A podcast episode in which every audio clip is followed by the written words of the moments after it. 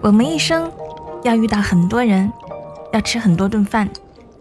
我们会因为一道美食想起一个人，也会因为一个人想起爱的味道。晚上十点，说一些好吃的给你听。我是恭喜。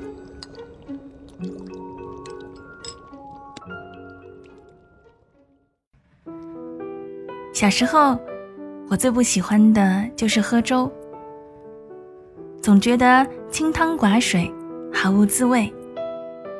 毕竟小孩子总是喜食荤腥的，但是爸爸喜欢。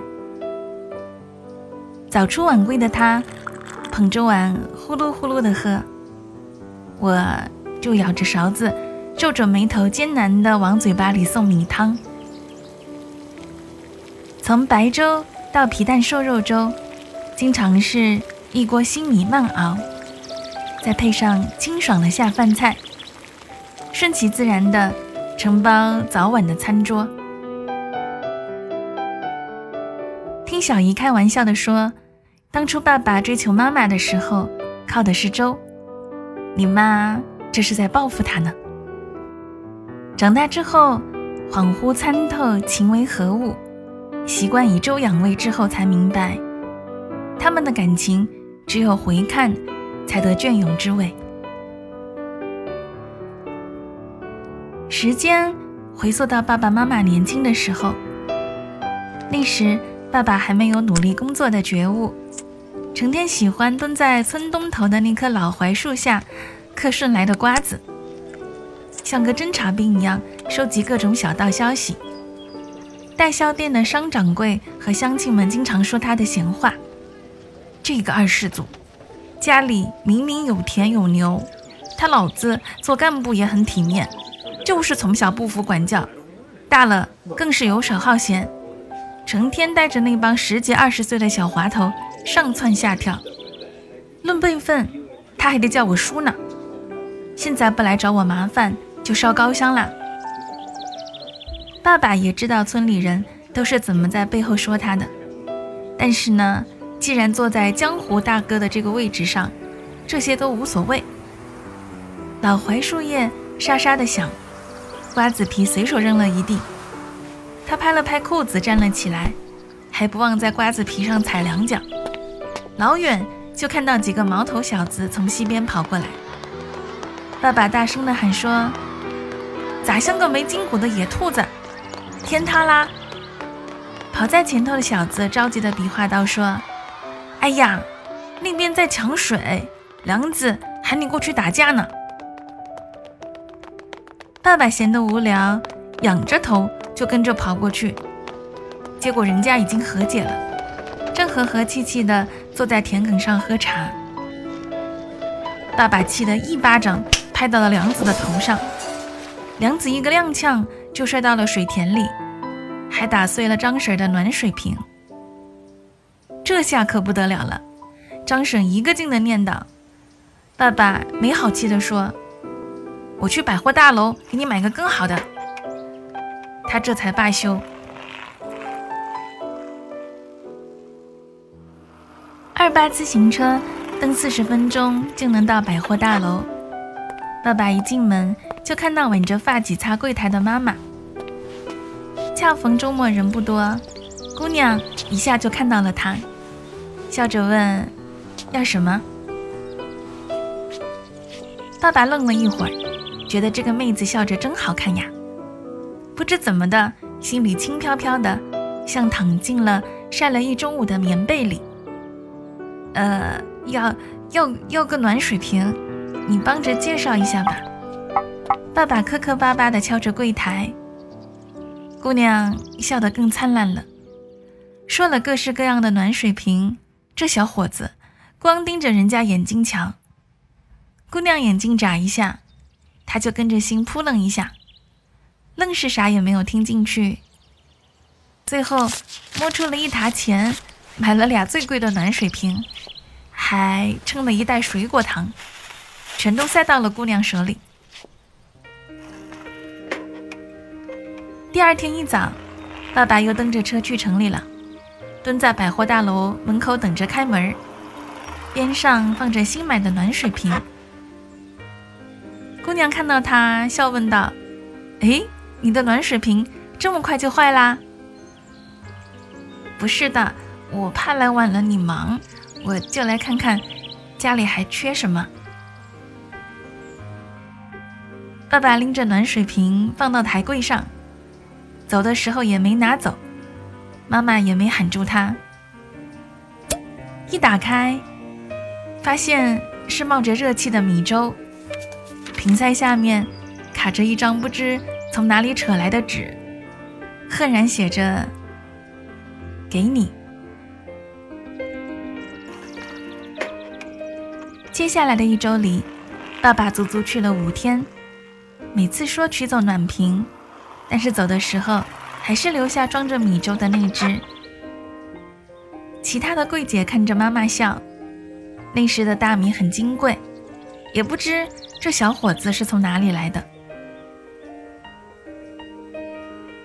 有一天下班，爸爸冲着姑娘就一个劲儿的拨车铃，同行的笑着起哄，姑娘红着脸低着头就跑。手里的暖瓶也一颤一颤的，爸爸在后面追着喊：“五妹，你跑这么快干什么？我抓了槐花，带给你的。”姑娘恼火的问他：“到底是什么意思？”爸爸笑了两声，又抬起头：“我就想问问你，米粥还好吃吗？你喜欢吃啥，我都给你买呀。”那，你愿不愿意跟我处个朋友？其实他早就猜到爸爸是什么意思，但毕竟是个大姑娘，总归不好意思嘛。攥了攥手里的暖水瓶，他才磕巴地说：“你，你弄点米粥就想哄我啊？一点滋味都没有。明天，你别来了。”说完，就把暖瓶揣到爸爸的怀里，转头就走。还听到爸爸在喊说：“那你喜欢什么，我都给你弄，我指定对你好。”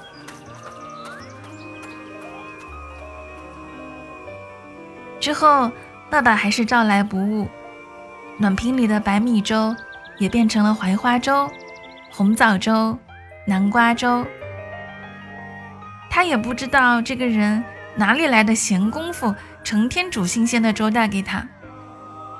从一开始的恼他，到后来坐在爸爸自行车后面，走街串巷的找个地方一起喝粥、吃小菜。结了婚才知道，爸爸自打认识了妈妈，就再也没有游手好闲过，主动帮大家去百货大楼跑腿买东西。换点红枣、南瓜、豆子之类的，再拿回家熬粥灌进暖瓶里。渐渐的，也就没有人说他是二世祖和小混混了。后来高考的时候，爸爸妈妈都考上了医学院。再后来有了体面的工作，成家以后，依旧喜欢给妈妈煮粥。日子长了，就变成了妈妈变着法的熬。从杂粮粥到滋补粥，再到蔬菜清润粥，新米煮粥，不厚不薄，趁热少食，不问早晚。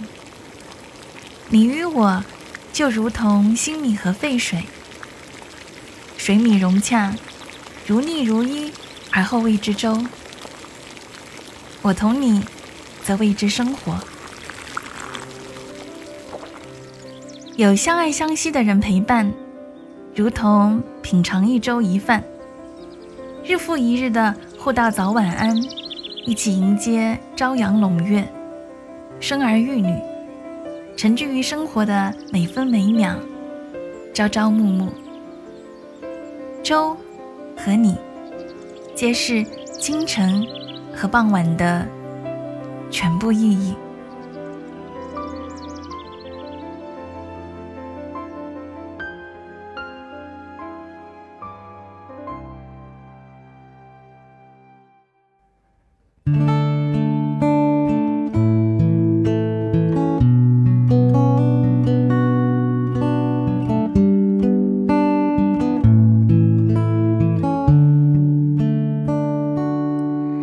你是九月夏天滚烫的浪，你是忽而大雨瓢泼的向往，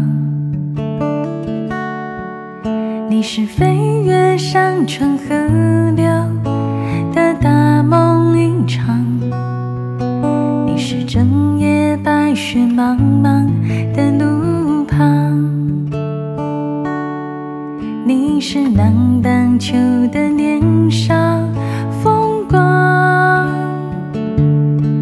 你是无言，你是对望，你是隔着落地窗